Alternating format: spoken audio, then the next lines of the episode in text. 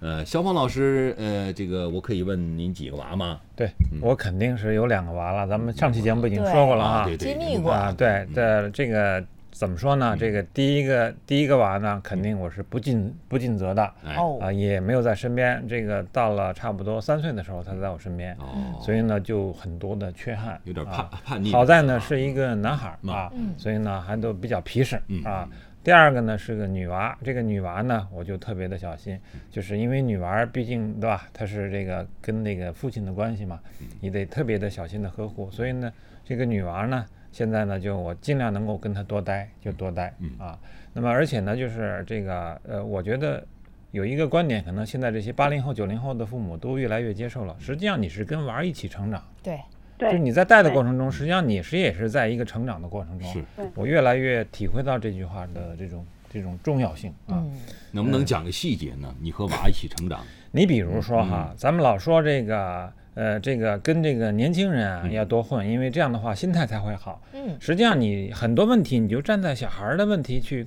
考虑，或者从他的视角去看，很多世界上的所谓的难题、个人的一些这种坎儿都不是什么。你看小孩儿他为什么就那么容易快乐？他不是因为不懂事儿，他因为他认为他认为今天从早上到晚上他有很多可以盼的东西。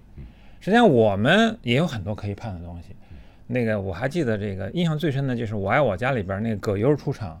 葛优出场呢，他因为他放他把这个对这个生活的压这个叫什么压力呀、还有这个麻烦呢，他放到最低。葛优那时候在这个《我爱我家》里边演的呢，是一个到别人家里边去蹭吃蹭喝的，对，说你葛优躺着。哎对，这个这葛优躺就是这么来的。然后这个和平，也就是里边宋丹丹说你就在我们家准备住住多久啊？嗯啊，然后说能住多久啊？说就就住三天吧。啊，葛优就掰着手指头算，哦，三天呐，还有三呃，这个叫六呃九个宝啊，两个岛，外加这个三个热水澡，它特 别美。